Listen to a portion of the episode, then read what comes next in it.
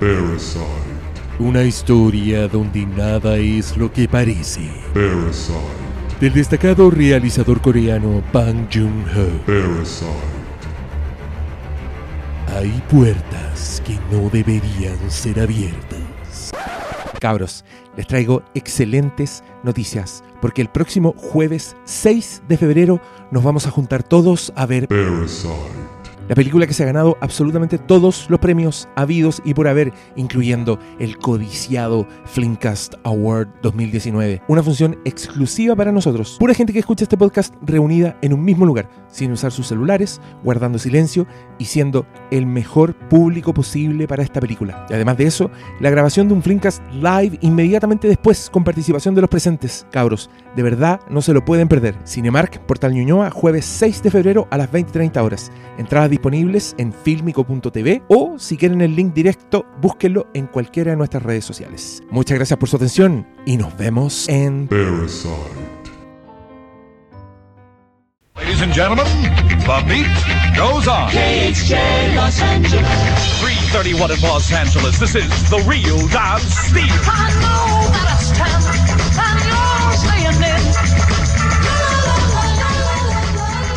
Bienvenidos sean a esta especialísima edición del Flimcast. Me acompañan hoy el Gato Mayo, la Sofía Mordelona y el fantasma que habita en este hogar. Cabros, estoy completamente solo siendo la una de la madrugada del sábado 1, 1 de febrero. Se acabó este mes de mierda. Oye, yo normalmente encuentro que en redes sociales y todas esas cosas como que inventan weas. Y ahora todo el mundo está diciendo que enero tuvo 60 días. Tienen toda la razón. Primera vez que estoy de acuerdo con todos ustedes por mi parte, enero me sacó la chucha.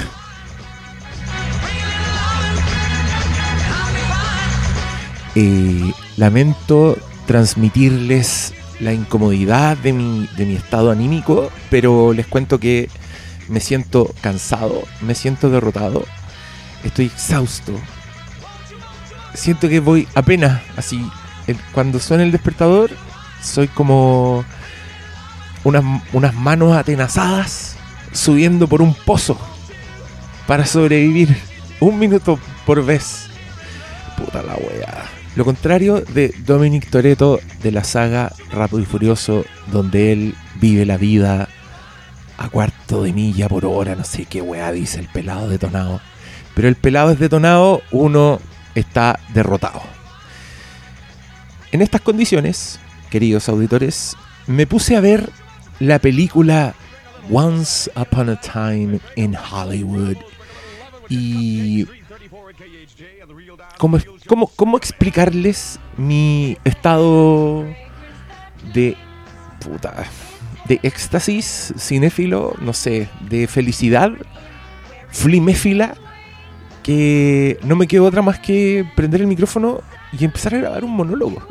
Se- ustedes van cachando, ¿no?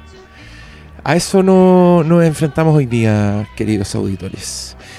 Eh, Gato Mayo, ¿quieres decir algo? Yo no sé si estoy tan de acuerdo contigo, Gato Mayo. ¿Sofía? ¿No? No, la, ya- Sofía es más silenciosa. Yo le aviso al tiro que la Sofía va a costar que hable.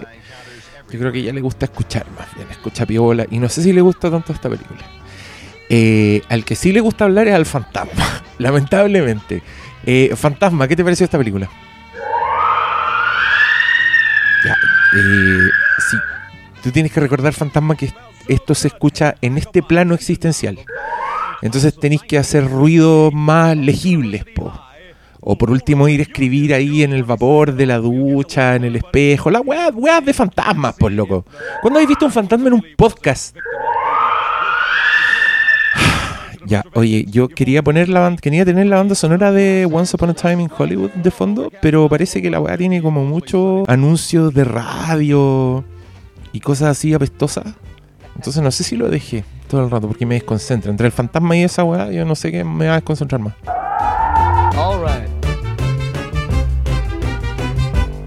Pero bueno, cabros, el punto de esta grabación, de este soliloquio que está teniendo lugar en este habitáculo, es justamente tratar de transmitirles mi felicidad y mi amor con Once Upon a Time in Hollywood. Porque esta es una película que ha crecido exponencialmente en mi corazón. Muy pocas películas hacen eso.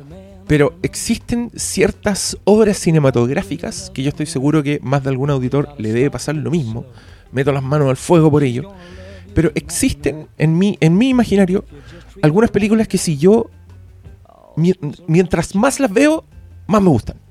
Eso significa que cada vez que me la repito, cuando termina, me gusta más que cuando la empecé a ver. Y creo que es uno de los motores de la vida que pase eso. Así que estoy muy contento de ahora, hace instantes, darme cuenta de que Once Upon a Time in Hollywood es una de esas películas para mí. ¿Qué otras películas hay en ese selectísimo grupo? Se preguntarán ustedes. Zodiac es una de ellas. Zodiac es una película que la primera vez que la vi, incluso ni siquiera sé si alcanzó a gustarme. Y la segunda vez que la vi, me gustó el doble que la vez anterior. Y así sucesivamente. Como lo que está sucediendo en mi zona abdominal. Algo que crece sin cesar.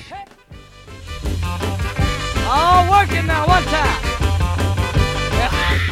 Pero bueno, las condiciones en que se dio este visionado yo creo que son importantes porque también van a ayudar a entender un poco de dónde sale esta energía y esta cuestión que me hizo prender el micrófono siendo la una de la madrugada. Estresado, cansado, logré llegar al final de, de la semana, por lo que me considero un héroe. Ustedes también llegaron al final de la semana, así que también son héroes como yo. Se merecen algo bacán. Y estando yo echado en mi sofá, dije, parece que quiero ver esta película. Me llamó. Y aquí hay otra cosa que tengo que contar, solo para aclarar la experiencia. No crean que me estoy pegando las quebradas, ni mucho menos. Pero esta película me la zampé en 4K, lo que se llama UHD o Ultra High Definition. Es la última weá que inventaron para ver películas, porque nosotros, no sé, a todos les pasó. Cuando conocieron los DVDs dijeron, oh, nunca haber nada mejor que esto. Pico, Blu-ray. Wow, se ve mejor que el DVD. Ahora sí que tomamos fondo, pues cabrón, ahora no es nada mejor que esto. Pico, 4K. Y aquí estamos. Y yo les quiero explicar un poco lo que es el 4K para los que no lo conocen. Los que sí lo conocen, porfa, presten ropa en los comentarios, digan sí, lo describió bien. Porque a mí nada me había preparado para el 4K. Les explico. Es una definición tan alta que deja de parecer película. O sea, no es como cuando uno normalmente ve un Blu-ray y dice, oh, que se ve bien, y no sé, pues está acostumbrado a ver que el, mar se ve de cierta forma, que la noche se ve de cierta forma, como que en, tu cerebro está la realidad y por otro lado está la realidad de Blu-ray, que es otra wea, es un high definition así, muy clarito, etcétera. Ya, 4K rompe un poco esa wea y se ve como si tú lo estuvieras viendo en verdad. O sea, no tiene ese filtro de película encima, tiene un efecto que algunos han descrito como estar en una ventana mirando una wea. Eso significa que las cosas se ven demasiado reales, todo. O sea, si la superficie del auto es de cierto metal, de cierto color y tiene una mugrecita encima, ustedes lo van a ver como si lo estuvieran viendo, como si lo tuvieran delante de ustedes, no como si hubiera una pantalla. Eso produce efectos bastante impresionantes con escenas, por ejemplo, de acción. No sé, hace poco vi Mad Max Fury Road en 4K y la weá fue como verla de nuevo porque podía ahí ver texturas que no sabía que existían en la película. Y cuando habían cosas como explosiones en el desierto, la cantidad de texturas que se hacían en la pantalla eran increíbles. Y los colores, oh, es que sentís que estáis viendo a las personas. Te- incluso te da esa... le- ¿Les ha pasado que han visto a alguien famoso en la vida real y, es, y, y como que tu cerebro así dice, oh, está ahí y no lo puede creer un poco? ¿Saben qué? En los mejores momentos de 4K pasa esa misma wea. No, no parece que estás viendo a, a Furiosa, parece que estás viendo a Charlize Theron así para adelante tuyo. Es una wea hermosa, pero que al mismo tiempo hay gente que la rechaza, hay gente que no le gusta el 4K porque, porque por, por eso mismo, porque lo ven así demasiado real. Pero pasan weas hermosas. Yo, yo hasta ahora tengo, no sé, pues, todas las películas que tengo en 4K son puras películas que ya tenía antes y que me gustan mucho y quiero ver cómo se ven nomás. Eh, a lo que voy, que no creo que es un medio como para amar o repasar, pero no sé si para que sea el estándar. No, no sé si yo vería todas las películas así. Pero sí me produce mucha curiosidad ver, eh, no sé, pues películas antiguas. El otro día vimos El Resplandor y la weá no se puede creer. Como que veí, sentí las- en tus dedos las texturas de la ropa que tiene puesta Jack Nicholson. ¿cachai? Ese tipo de weas pasan con, con 4K. Y es, y es muy lindo si ustedes gozan mirando esos detalles, sobre todo si son películas que se saben de memoria, porque las van a ver como si van a ver como si nunca lo hubieran visto. Con, con Halloween también pasan cosas muy bacanas. Perdonen el paréntesis del 4K, pero creo que esto nunca lo hemos hablado en el podcast. Eh, con, Halloween pasa que en las escenas de día se ve tan bien la weá que podéis distinguir cuando tiene iluminación artificial encima, en las escenas de día. ¿Van calculando la definición? Eh, ve- veí eh, dónde se les termina el maquillaje en el cuello a los actores, una weá impresionante. En verdad es como estar sapeando el día que filmaron Halloween más que estar viendo Halloween. No sé si me explico. Pero bueno, eso pasa porque Halloween también es una película muy pobre y, muy vieja. Pero en el caso de Once Upon a Time in Hollywood, la, la weá se ve increíble y lo que es más hermoso es que siento yo que ganó en lo real que es la weá. O sea, Tarantino ha dicho muchas veces que esta película es su Roma, porque Roma es una película que abusa de las texturas, de las locaciones, de los sonidos para transportarte en el tiempo. Y yo creo que Once Upon a Time in Hollywood hace exactamente lo mismo con el Hollywood de fines de los 60. Y, y esa weá se transmite tan bien en la película que yo, un espectador que no nacía en esa época, que nunca fue a ese lugar, siento la nostalgia en la pantalla, siento el cariño de la weá. O sea, el loco me está diciendo lo mucho que la ama, mostrándomela abiertamente.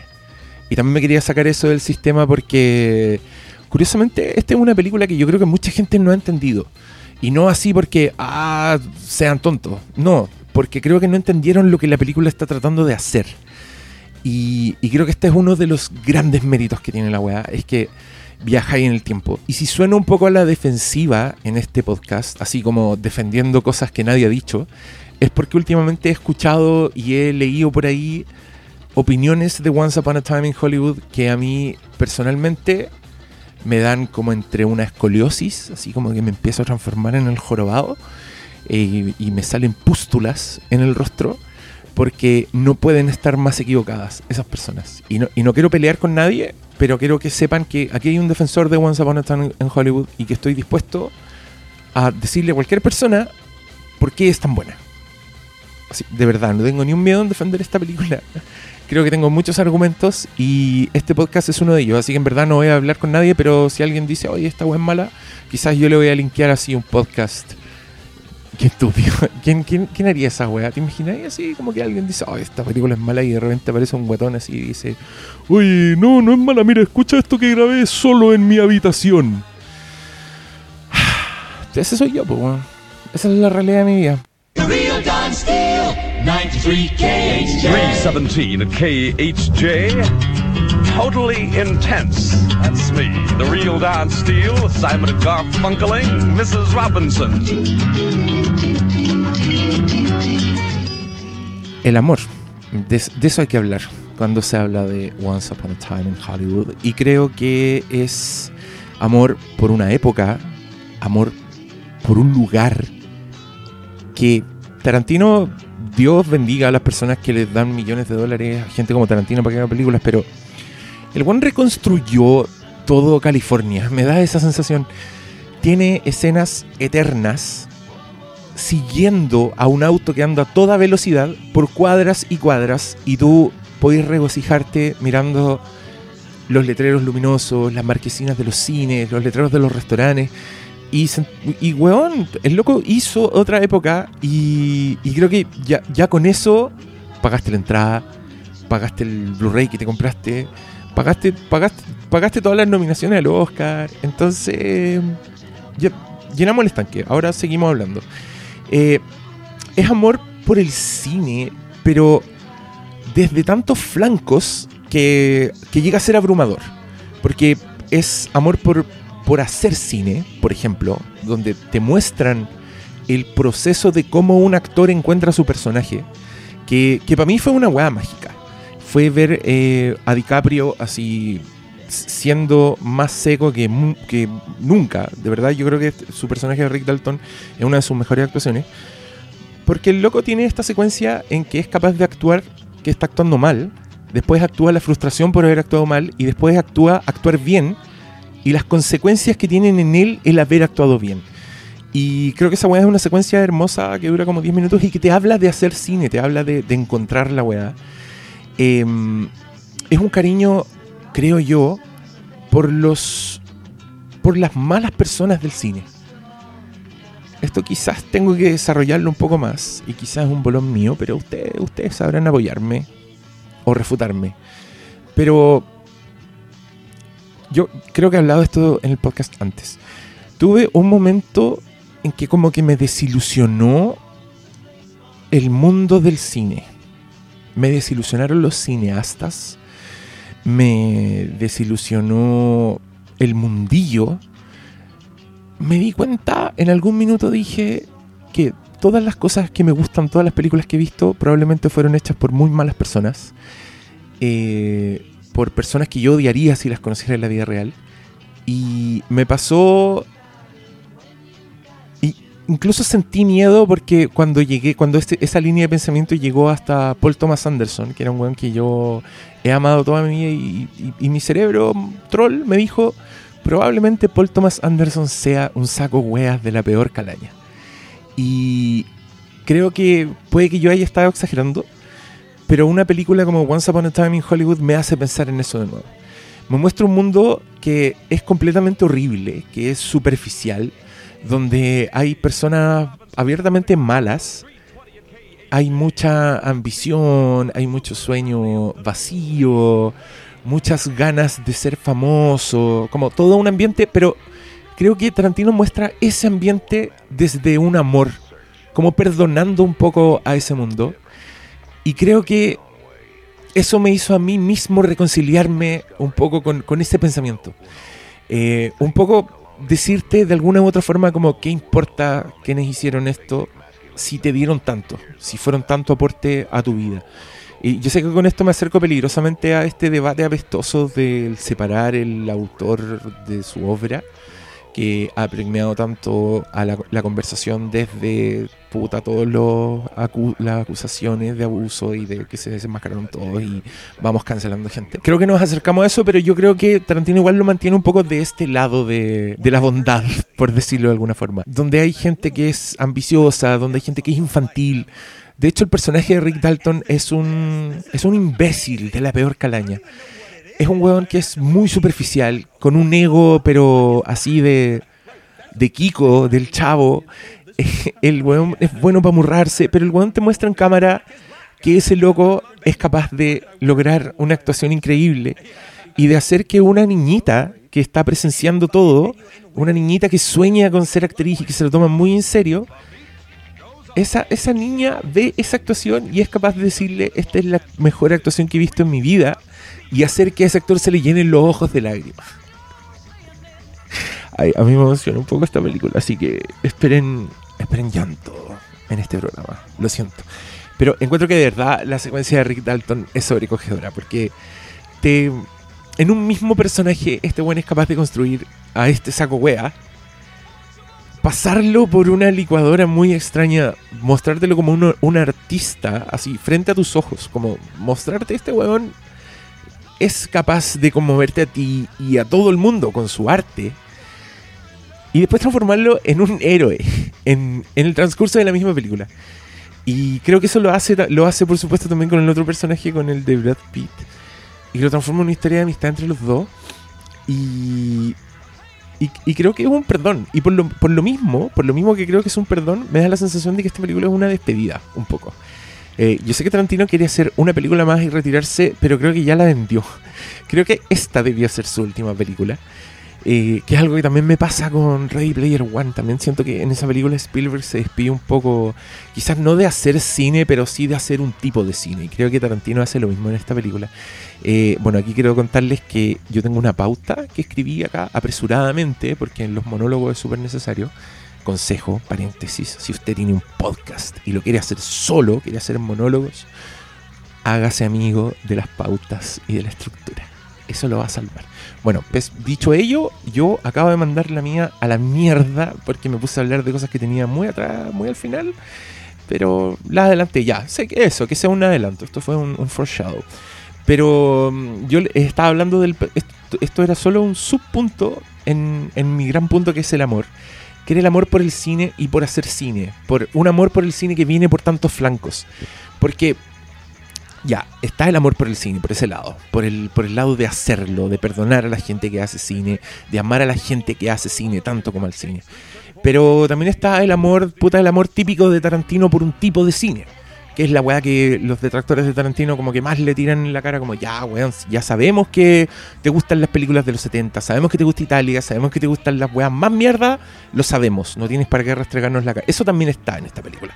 También está ese amor, pero lo que me gusta es que en esta película en particular, el loco no solo es su fetiche, sino que es como un contexto histórico y estético a la vez. O sea, el guante está diciendo esto transcurre en este tiempo, con este tipo de personajes, en este mundo, pero además te está transmitiendo la estética de esas películas y está siendo una de esas películas. Entonces, el- la cantidad de capas que tiene esa weá yo la encuentro muy admirable.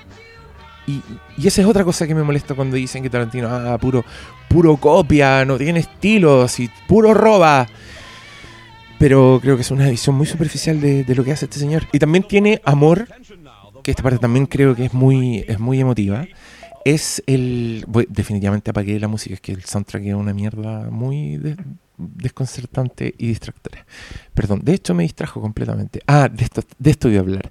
De que es algo que también está en la película Dolor y Gloria de Almodóvar. Y encuentro muy bonito que compartan temas, películas que aparecieron en el mismo año y que han sido nominadas y, y tienen Óscares. Y que son de hueones muy bacanes, del- diría yo, de los, de, los, de los grandes últimos autores que se ha tirado el cine, como Almodóvar y Tarantino. En Dolor y Gloria te hablan del poder sanador del cine porque es alguien que abiertamente necesita repasar su vida, necesita mirar para atrás para poder subsistir, porque está llegando como en las últimas, está en un nivel de adicción y de abandono y de desinspiración que lo tiene al borde de la muerte, que es el personaje de Antonio Banderas, un cineasta. Que el loco va a salir de eso justamente repasando su propia vida, su propia biografía. Y sana a través del cine, a través de hacer una película. Esa es la forma que él mira al pasado, poniendo una cámara para el pasado, haciendo que su mamá sea Penélope Cruz y la Rosalía. Es buena esa película, veanla. Tarantino hace un poco lo mismo, pero él se va por el camino de, de las segundas oportunidades. Y lo que hace en Once Upon a Time in Hollywood es cambiar la historia, tal como lo hizo antes en Inglorious Bastards, pero acá a mí sí me gusta y creo que sí funciona. Como habrán deducido, no, no me gusta tanto esa parte de Inglorious Bastards y nunca me ha gustado mucho. Todavía no entiendo por qué hizo eso, no entiendo por qué cambió la historia, por qué mató a Hitler. Eh, porque es cool, porque es chistoso, no me, no me basta. Quiero más, quiero, quiero más, más motivos para que haya hecho eso Tarantino. Acá entiendo perfectamente por qué lo hizo, está completamente justificado. El crimen de Sharon Tate es una de las weas más espantosas de la historia de Hollywood y según muchos es el momento en que Hollywood cambió, en que Hollywood dejó de ser esta wea, la, la- el, el Olimpo, para transformarse en un barrio ordinario donde hay puros turistas y que no tiene nada del, del glamour y, del, y de la fábrica de sueños, esa wea que tenía antes. Entonces Tarantino lo que hace en esta película es literal cambiar esa historia, es impedir que eso ocurra, es un Marty McFly de la weá y te da solo un atisbo de esta, de esta nueva realidad de lo que va a pasar donde Sharon Tate no fue asesinada por el clan Manson. Eh, que se da el lujo de ridiculizar el clan Manson, de mostrártelos como unos hippies ignorantes que le hicieron caso a un saco weas básicamente y arruinaron Hollywood para siempre con un crimen espantoso. Y no solo eso, sino que te hace aplaudir su destrucción y su humillación. Creo que es un lujo solo posible en el cine.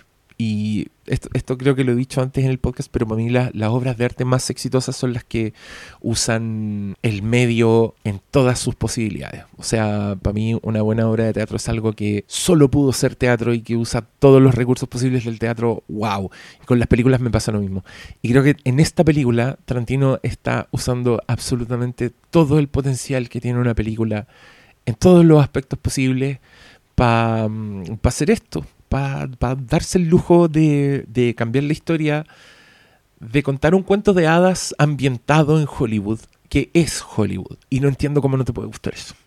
Perdón, me acordé, me acordé de los detractores, pero no entiendo cómo, no entiendo cómo te gustan las películas y no te gusta Once Upon a Time in Hollywood. Eso creo que es una, es un, es un sentimiento que, que, que no me abandona y que, y que es una lata de sentirlo porque creo que es algo súper pedante de decir. Creo que no se puede decir sin sonar pedante. Entonces, si alguien dice, oh, no me gustó esta película, tú no le podés decir con la voz que le digáis. Onda, si le decís con voz así súper buena, donde le decís, pucha, amigos, ¿sabéis qué?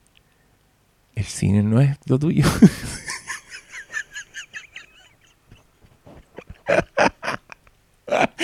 oh, no, qué horror. Nunca le diría eso a alguien. Retiro lo dicho. Si no te gusta Once pucha, ya. Te gustan otras cosas del cine, ya. Dejémoslo en eso. Dejémoslo en eso. Gat- Gato Mayo. Pero Gato Mayo, no te enojes si tienen distintos gustos las personas. Gato Mayo, eres un loquillo, Gato Mayo. ¿Sofía? Ah, sí, a ti a ti te molesta esto que- ¡Sofía! Ya, las- oh. Ya, a la, a la Sofía sí que no, no la había visto así enojada, estoy, estoy impactado. Pero bueno, otra, otra cosa que a mí me gusta de eso, que creo que no solo es el poder sanador del, del, del cine, sino que creo que es el poder sanador del arte en general. Porque eso es otra cosa que Once Upon a Time in Hollywood se, se detiene a mostrarte. Y eso es gente conmovida con el cine, gente que ama el cine. Incluso Cliff Booth, Brad Pitt, que el weón es insondable, que es un personaje que es un enigma. Cuando más habla es cuando está rayando la papa con, con una weá que está viendo, con, con, con un director, habla del director de cine de acción. O lo único que quiere hacer es un doble. El loco está dispuesto a hacer cualquier cosa. Todo eso eh, encuentro que te habla de personajes que aman el cine. Bueno, Al Pacino cuando dice, What a picture. Que me encanta ese. Voy a usar esa weá de meme. Voy a reaccionar a mucho con, con un Al Pacino diciendo, What a picture.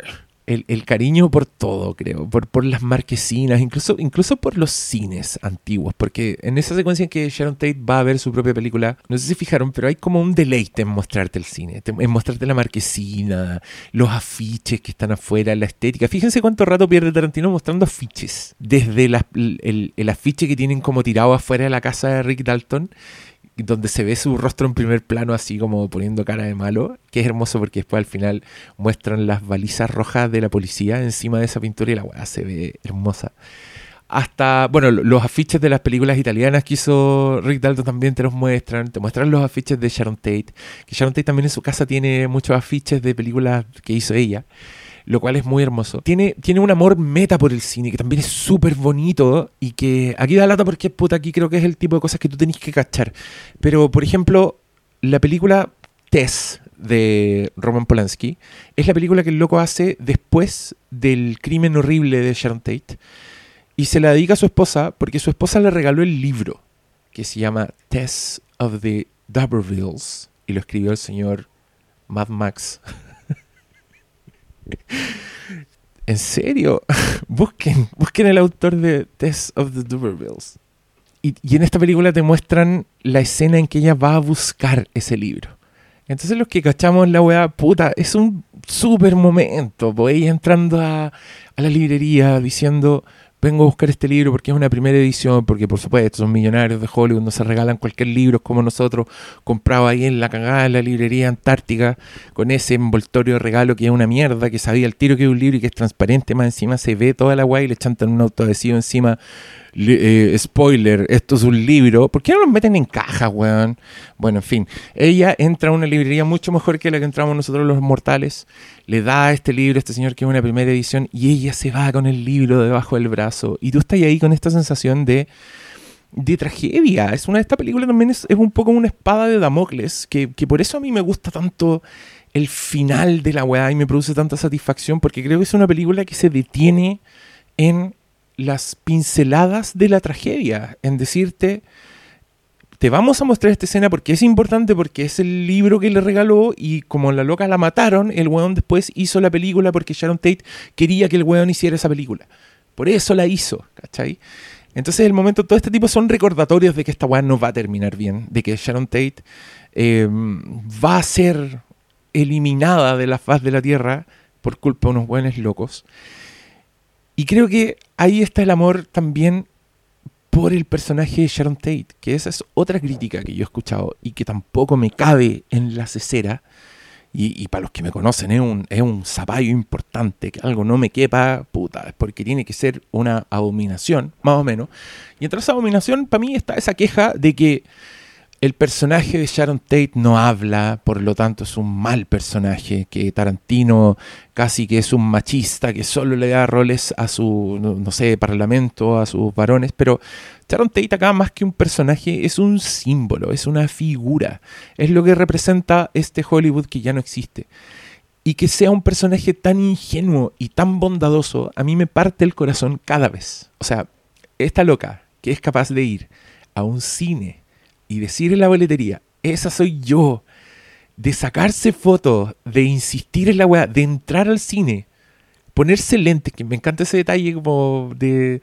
Porque ella quiere ser una estrella, ella probablemente era vanidosa, probablemente no veía nada y no usaba lentes porque no quería estar lentes, pero cuando está en la, en la intimidad del cine, la loca se chanta sus potos de garrafa y, y más que gozar la película, goza también las reacciones del público. Entonces, y, y yo creo, escojo creer, que esa escena no es tanto eh, la Sharon Tate embolinada con sí misma, como con la idea de ser una estrella. Yo creo que es una Sharon Tate embolinada con el cine. Y, creo que Tarantino de verdad quiere hacer eso porque por algo intercala a Sharon Tate practicando sus movimientos antes.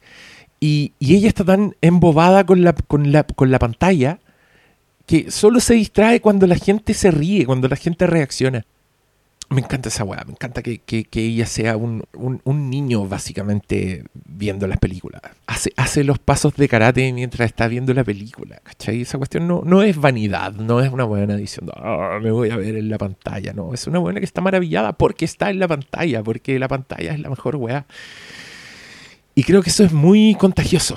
Y para mí eso es mérito del guion y de la actriz. Entonces, paremos de mirar menos a la Sharon Tate de esta película porque en verdad la weona no habla y pesa más que los dos weones juntos. No digan que no. Si ya está bien la historia y los diálogos están los weones, pero para mí el hecho de que veamos tanto a, Sharon Tate tan, tan fascinada en este mundo, creo que es, es un contraste muy necesario para la película. Porque Rick Dalton está en el lado B de la weá. El loco ya está como de vuelta, ya lo están basureando, lo están pasando para la tele mucho, pero sigue siendo el mundo del cine porque en esta época los programas de televisión, uno, eran la gran wea, y dos, se hacían igual que las películas, se hacían en los mismos sets, se hacían de la misma forma. Entonces, la transición de un actor de tele que hacía películas y al revés era muy fácil. Pero claro, Rick Dalton es un weón que está más viejo, que, que los cabros chicos en el set lo intimidan. Loco ya como que ya, ya no fue, como que picó con Bounty Law. Eso fue como su pick de fama. Porque Al Pacino le advierte que ahora que viene, que viene para abajo. Sharon Tate es todo lo contrario. Sharon Tate está en las puertas del cielo, está con el director más taquilla del momento que Roman Polanski, que me encanta este énfasis de, de mostrarte a Polanski como, una, como un rockstar. Ya, miren, lo que, lo que a mí me gusta mucho de Once Upon a Time in Hollywood y de Tarantino en general es que creo que el loco es un excelente contador de historias y aún un mejor contador de chistes. Eh, me gusta mucho en Desperado, la balada del pistolero, el cameo de Tarantino, porque el loco cuenta un chiste. y, y cuenta chistes súper largos, no, no tan largos como, como Canitro, que hacía esa weá que contaba chistes largos, pero hay un producto de Tarantino que nunca nadie pesca, pero creo que he hablado de esto en el, podcast, que es la cuarta historia de la película Four Rooms. Four Rooms es una película donde el Tim... Oh, ¿cómo se llama? El one que hace Mr. Orange en Perros de la Calle. Tim Roth. Tim Roth es un botones de un hotel medio como anticuado, así muy estilizado, como en los años No, no es los años 40, pero sí pareciera. Es medio temporal, pero es contemporáneo porque aparecen personajes, no sé, con cosas modernas. Pero sí es muy estilizado, así como personajes muy elegantes y elegantes antiguos, así como de, como de noir. Y, y son cuatro historias, y la cuarta es de Tarantino. Y la cuarta historia de Tarantino se las voy a contar enteras, se las voy a arruinar completamente, pero necesito que entiendan este efecto. Se trata de el penthouse del hotel, porque se llama Four Rooms, cada historia transcurre dentro de una de las habitaciones y la cuarta historia transcurre en el penthouse, que es donde están está un gran director de cine con sus estrellas, porque los buenos andan no sé si en un festival de cine o qué, pero se quedan ahí esa noche y son como hueones bacanes. Y llaman al botones porque tienen una oferta que hacerle al botones.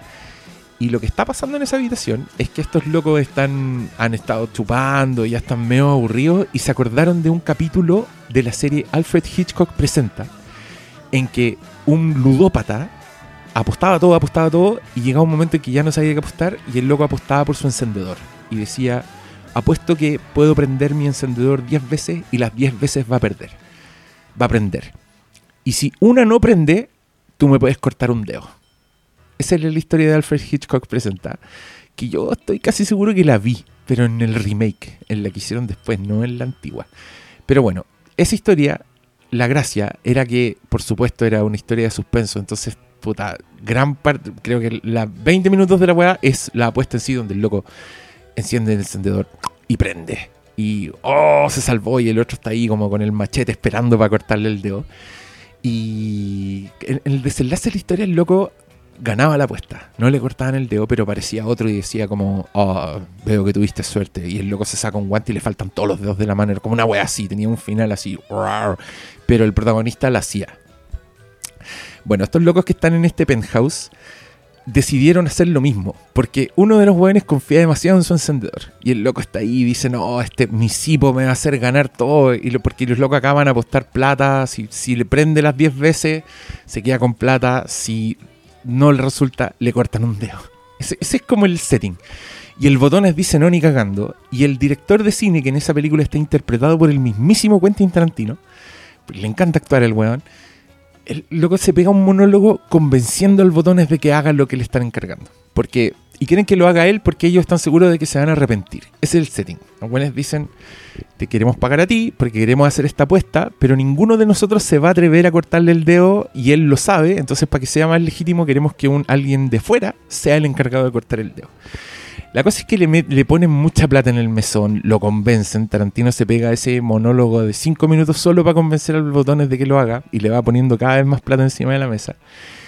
Y, se disponen todos a hacer como el gran momento, la gran. La tensión viene ahora de, ver que el weón prenda 10 veces el encendedor a riesgo de que le corten el dedo. Y cabros, como en 5 segundos pasa lo siguiente: el weón saca su encendedor lo prende, la weá no prende y el weón le corta un dedo, pero automáticamente y deja la caga.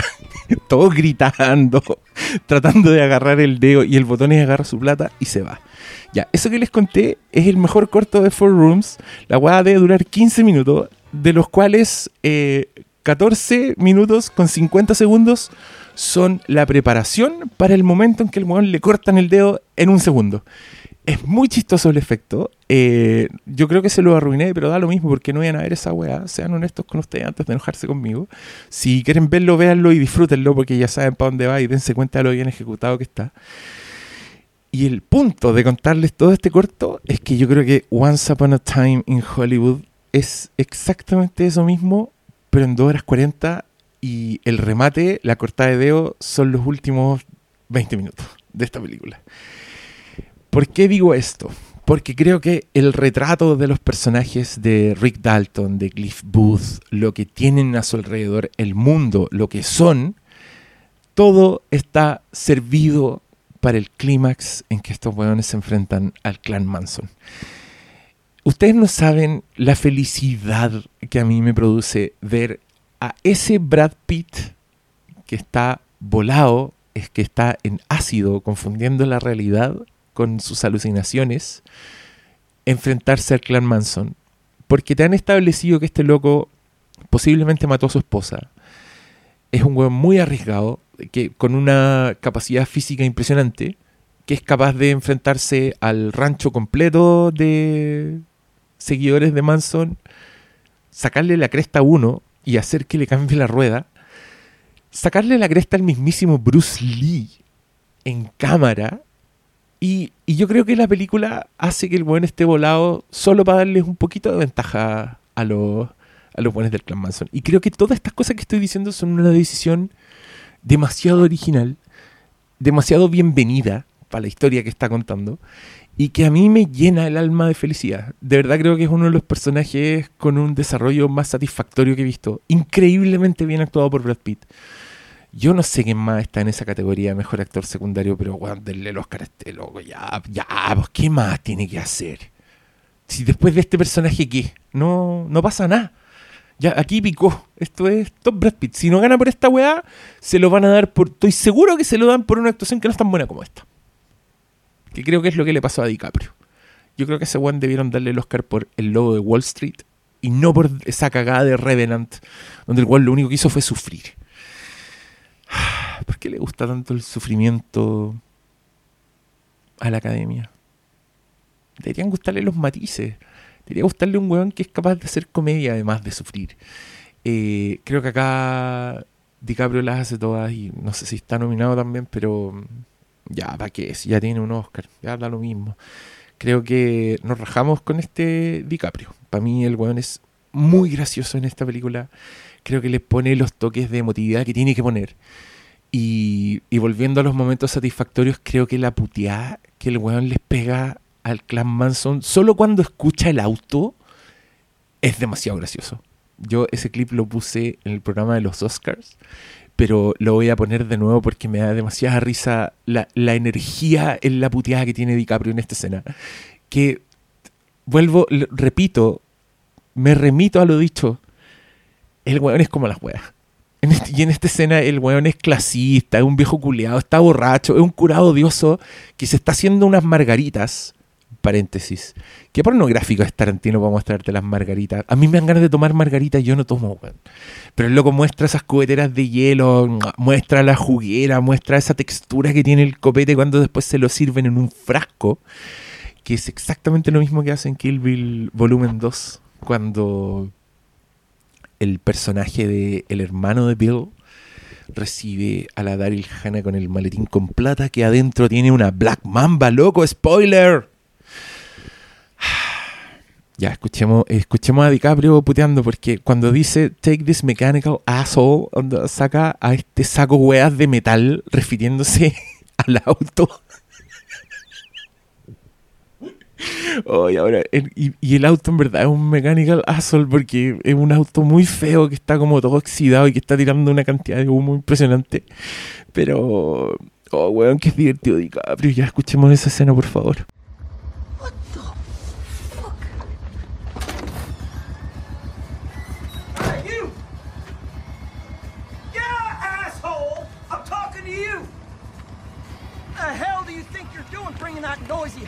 Shit around here at midnight?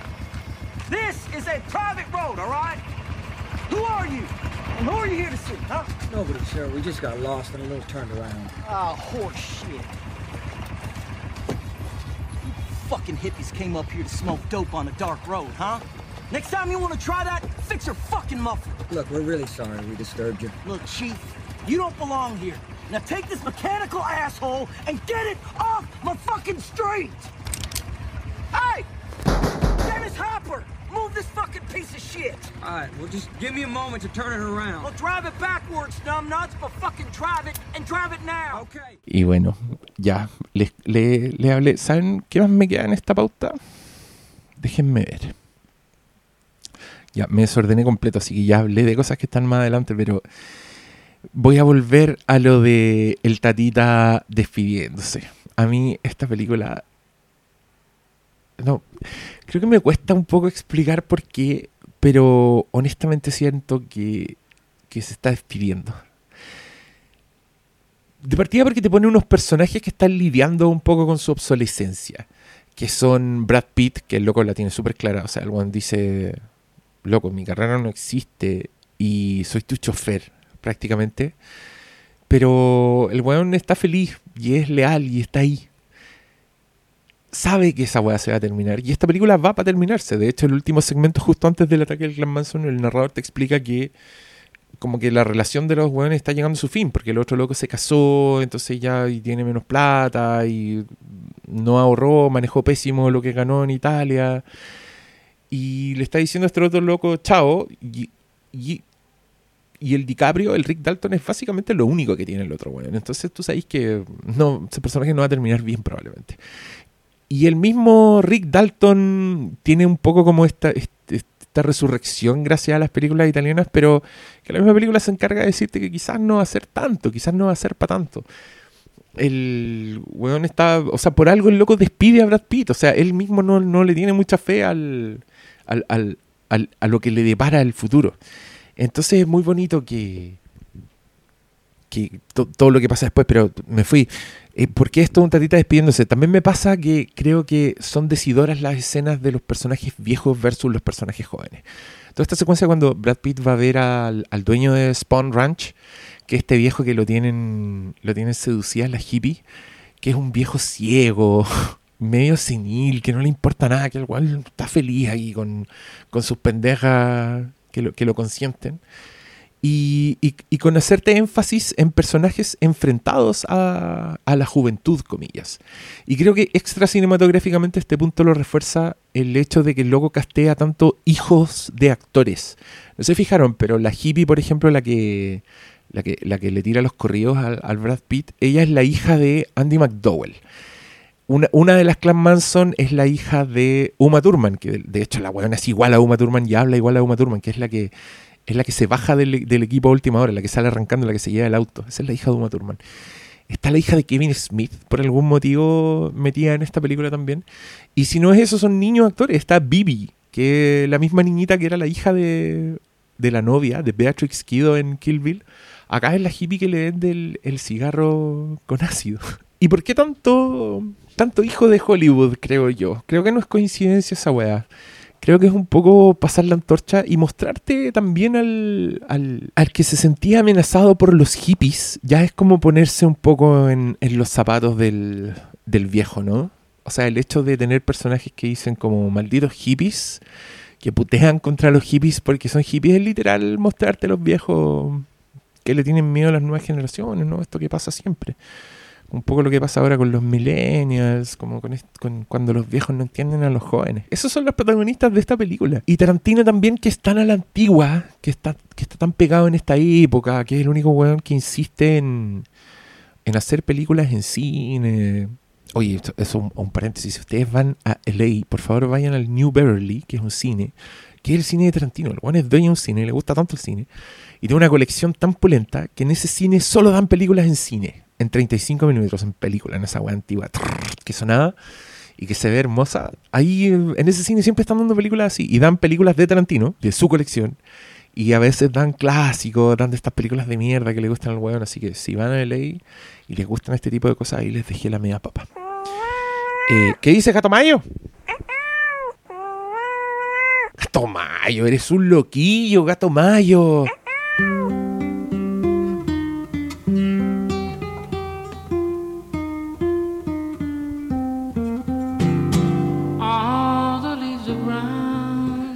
Bueno, ahora debiera hablarles un poco del cine propiamente tal que hay en Once Upon a Time in Hollywood. Me gusta muchísimo el cine de esta película. Creo que tenemos un Tarantino que está muy maduro. Que siempre lo está, en verdad.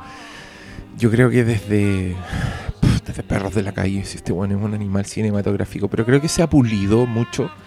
Y creo que Once Upon a Time es una película que se las arregla como para tener todo el cine de Tarantino englobado en una sola película. Desde las películas basura, Grindhouse, que le gustan con esa violencia ridícula, hasta las películas de personaje como más íntimas, como Jackie Brown, como, como Perros de la Calle, como Pulp Fiction. Están las locuras violentas de Kill Bill, están los universos paralelos de Inglorious Bastards. eh, lo tiene todo. Y, y fíjense por favor en la secuencia de Bruce Lee. como la primera vez que vemos a Bruce Lee, que dicho sea de paso es un flashback que tiene Brad Pitt, donde vemos en pantalla a él reaccionar al pasado como diciendo, sí, en verdad fue un imbécil. Y la historia te muestran, el flashback completo muestra la conversación entre Leonardo DiCaprio y Kurt Russell, en que él lo convence de que tenga a Brad Pitt de doble posible en el set. Entonces el otro acepta, le ponen la ropa a Brad Pitt, lo caracterizan y lo tienen ahí esperando en caso de que sea necesario usarlo como doble. Y Bruce Lee está diciendo fanfarronadas, está diciendo que él es capaz de, sería capaz de derrotar a Casus Clay, eh, Mohamed Ali, en ese momento se llamaba así, antes de cambiarse el nombre. Y, y Brad Pitt se ríe y dice, sería un wea, ¿cómo se te ocurre decir esto? Y Bruce Lee se pica porque es un fanfarrón. Y Brad Pitt le saca la cresta.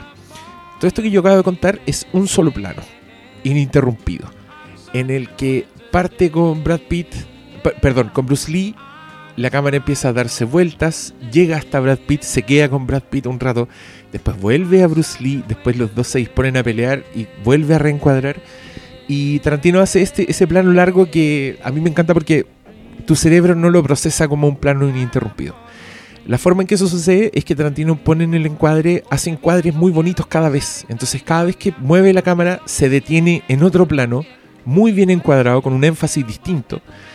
Y tu cerebro lo procesa como otro plano. No te das cuenta que no ha habido cortes. Pero cuando lo ven pensando que no hay un corte, se dan cuenta que en verdad la coreografía es hermosa y, que está pasando de todo en esa weá.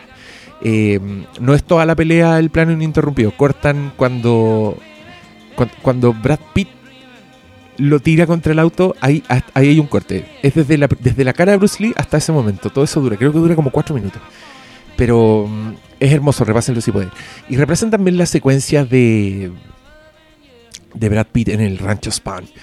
Porque es una película de terror. Y a mí me encanta. Creo que es lo más cerca que vamos a estar de Tarantino haciendo una película de terror. Porque eh, desde Death Proof, que también es una película de terror. Pero claro, al Juan no le gusta el terror convencional. Entonces me encanta que el loco en la misma película sea capaz de mostrarte al clan Manson como algo inquietante, algo amenazante y después como algo completamente ridículo que es el momento en el que te tiene que parecer ridículo. Es, muy bonito ese viaje y creo que todo eso se logra con cine, con mover la cámara, con saber poner la cámara. Fíjense mm, en la planificación de, de la escena del weón en Span Ranch, por ejemplo. Fíjense en los encuadres, cómo de a poco empieza a, a meter personajes en los planos y, y produce un efecto, weón, parece los pájaros de Hitchcock, la weá. Eh, todo con un personaje que todo le está importando una raja porque de verdad creo que el personaje de Brad Pitt es es tan improbable ese personaje, pero a la vez es tan perfecto para meterlo en este mundo, para enfrentarlo al clan Manson, para que sea el weón que impidió el asesinato de Sharon Tate. Oh, cabrón, es que usted no sabe la felicidad que me da esa wea. ¿Cómo, es que cómo te presentan todo. Cómo en el minuto en que esos weones entran a la casa de Rick Dalton, todo lo que pasa fue, estable, fue previamente establecido de alguna forma. Desde los diálogos en que Brad Pitt los reconoce y le dice, tú, ¿cómo te llamas? Y el otro weón le dice, soy el diablo. Y Brad Pitt le dice, no, era más tonto que eso, era Rex. Y la otra es la Sadie le dice, Tex, tenemos que matarlo. Y Brad Pitt cagaba la risa, Tex.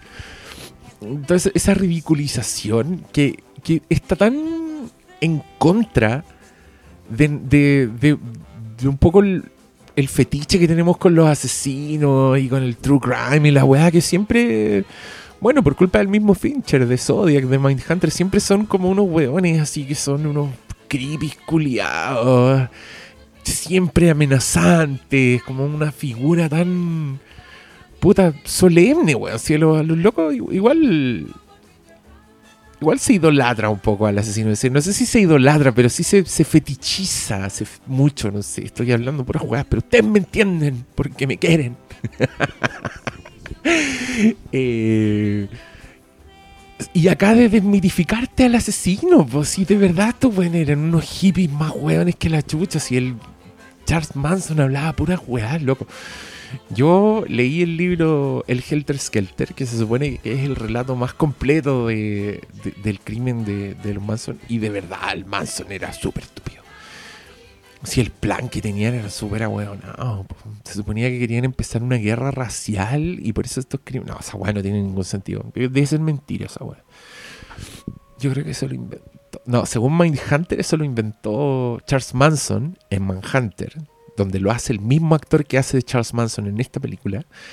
Dice que toda esa weá la inventó Bugliosi, que era el, el, fiscal de distrito que, que lo quería meter preso. Y ese weón es el autor del libro, así que yo, yo sé la versión de Bugliosi, que ahora que la digo en voz alta, sí, pues obviamente suena muy estúpido. Pero bueno, si la weá no tenía ningún sentido, era, era una secta muy, muy penca, entonces esa explicación hace sentido justamente por eso, porque Charles Manson era un weón que se creía Jesús, que todo su clan en verdad eran niñas huérfanas, que venían de hogares destruidos, como de papás alcohólicos, todas las minas tenían rollos con los papás, habían abandonado sus casas.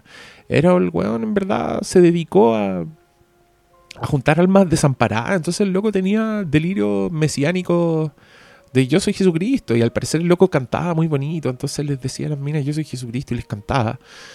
Y las locas, ya, démosle. ¿Qué crees que hagas? Nosotros lo haremos. Ir a pegarle 40 puñaladas a una mujer embarazada en una casa, por supuesto. Si me lo pides tú, eso es lo que pasó. Y esa weá es, es bien. Es, es tan absurda finalmente esta tragedia que. Creo que la, mirada de Tarantino, la versión de Tarantino, la fantasía de Tarantino, es una weá que a mí me cae muy bienvenida. Y cabros, de verdad, yo nunca he visto una película de Sharon Tate. En verdad, este mundo me importa una raja. Yo no, no siento nostalgia por estos años de Hollywood. Eh, conozco a Polanski, pero me gusta el bebé Rosemary, me gusta. Me gustan otras weas. no- ni siquiera me gusta Tess, la película que hacen referencia acá. La del Spaghetti Western me importa una raja. Lo siento si estoy decepcionando a alguien, pero quiero dejar muy en claro que este no es un mundo que a mí me seduzca, no es un mundo que, que, que- que yo diga, wow, es así, esas son las películas que yo tengo ahí en mi estante. Para nada. Pero creo que es un gran testamento de la película que me guste tanto ese mundo viéndolo en la película. No sé si se entiende.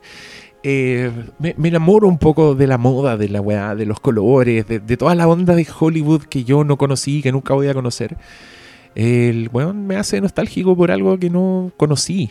Y creo que eso es un milagro de película. Para mí eso ya hace que la película sea muy buena. Pero... mm, Y bueno, creo que todo esto se logra con cine, volviendo a ese, a ese punto.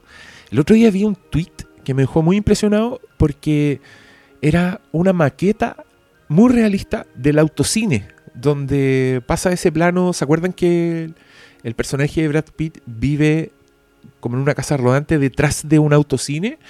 Y hacen un plano con una grúa en que se ve ese autocine como en gloria y majestad. Weón, parece que era una maqueta. Yo ahora me fijé en la película y la weá de verdad no parece maqueta. O sea, si es maqueta, deben haber pegado dos planos digitales porque la llegada de Brad Pitt es muy bacana y después la grúa sube y veis una weá que se supone una maqueta. No entiendo cómo hizo esa weá. Quizás es un efecto óptico más fácil de lo que yo estoy pensando, pero la weá se ve increíble. Y pasa la prueba del, del 4K, así que vayan sacando la cuenta. Quizás hicieron la maqueta, no, no sé. Voy a, voy a ver si encuentro un making of de la weá, pero es impresionante. Y creo que esas cosas son también amor, amor por el cine. Porque este loco no. Como que no cede a la tentación de hacer cine como se hace ahora. Y a mí eso me llena de. de esperanza, pero también de pena, porque sé que este weón quiere hacer una película más. Y no sé si hay gente haciendo películas como, como este weón. Está, es- bueno, esa secuencia que le gusta tanto al, al compañero Briones de, de Steve McQueen, que es un actor que es un actor emblema y todo, pero el loco cuenta la historia de Sharon Tate y de Roman Polanski y la relación que, que tenían los dos con el amigo, con Jay Sabrin, que era un peluquero. Que un peluquero que peinaba a Jim Morrison, así era como el peluquero de Hollywood. Y el weón era muy millonario, tenía la media fama. Y ese weón se iba a casar con Sharon Tate. Y después Sharon Tate lo dejó por Roman Polanski, pero después el weón pasaba metido en la casa. Y Steve McQueen cuenta esta historia mientras ellos están en una fiesta. Y el actor encarna a Steve McQueen, pero a la, a la perfección. Porque el weón está dos minutos, pero no es que el weón haga un Kramer de Steve McQueen, sino que el weón le chupa el alma y hace una weá que es impresionante. Que yo creo que solo puede ser dirigida por un weón que ama demasiado ese mundo y que lo conoce demasiado bien. Porque el punto de que me transmite la weá, o sea, me transmitió la gloria de Steve McQueen y yo nunca, nunca he visto la gloria de Steve McQueen, con eso les digo todo. O sea, es una película autoexplicativa que ilustra demasiado bien el mundo que está retratando. Y creo que eso es fascinante. O sea, para mí me he dado cuenta con el tiempo que algo que yo aprecio mucho en las películas y en la ficción es la construcción del mundo. Es como agarrarme, sacarme de esta realidad y ponerme en una realidad nueva que yo no conocía y que me resulta fascinante. Creo que ya es mérito. Y claro, lo hacen películas como la trilogía original de Star Wars, como Mad Max. O sea, de verdad, estoy hablando de algo muy amplio, pero que es muy rico. Roma. Roma tiene una construcción de mundo que no se puede creer. Que de hecho, hay, creo que Roma es de las películas en que la construcción de mundo se come a la película. Porque es, demas, es la película, básicamente. Creo que Once Upon a Time in Hollywood está con una pata en caerse para ese lado, pero toda su historia y sus personajes son tan entrañables y está todo tan bien contado que creo que no, no se termina por caer. Así que tiene lo mejor de los dos mundos. Y es por lo tanto, pucha, perdón Parasite, perdón The Irishman, pero es la película a la que yo le voy a estar haciendo barra. Lo siento, perdónenme. Eh, quiero que gane todas las categorías que están nominadas al Oscar. Y, y si eso pasa, que es probable que pase, porque si yo me siento así mirando el mundo de Hollywood desde aquí, desde la concha del mundo, imagínense cómo se sienten los viejos culiados de la academia, los buenos que anduvieron por esas calles. ¿Qué pasará ahí? Gato Mayo, ¿qué, qué posibilidad le das a Once Upon a Time en los Oscars? Gato Mayo, me gusta tu optimismo, hombre. Sofía, Óscares, ¿qué, te parecen para...? ¿En- ¿De verdad? No, Sofía, yo creo que yo creo que tú estás delirando. Fantasma, ¿qué posibilidades le ves a esta película? ¿Ya? Eh, compro. No, pero yo creo que Parasite gana película extranjera. Nunca, nunca una película. Perdón, Gato Mayo, por romper tu burbuja, pero nunca una película que ha estado nominada a mejor película y a mejor película extranjera se ha ganado el Oscar a mejor película. Y siempre se lo ha ganado a mejor película extranjera. Gato Mayo, no te enojes conmigo. Yo soy el mensajero. Ya. Bueno, cabros, creo que he hablado más de una hora. Estoy empezando a sentir la fatiga en mi voz, así que procedo a despedirme. Espero no haberlos aburrido mucho y si comparten mi amor por esta película, por favor déjenme un comentario porque estoy aburrido de sentirme solo. No, yo sé que acá en el, en el podcast mis colegas también la aman, no sé si tanto como yo, pero la aman, hay mucho amor. Pero sí, esos comentarios que he escuchado la pasada me, me han destruido. Así que, queridos auditores, su querido Hermes el Sabio se despide.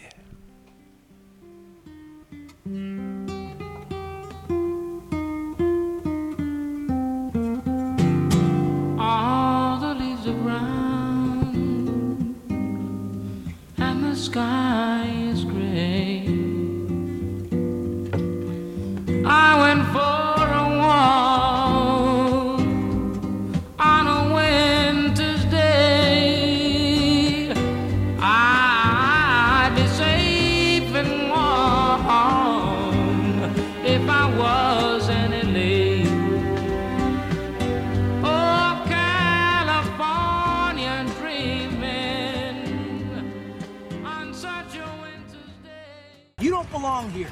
take this mechanical asshole and get it off my fucking street!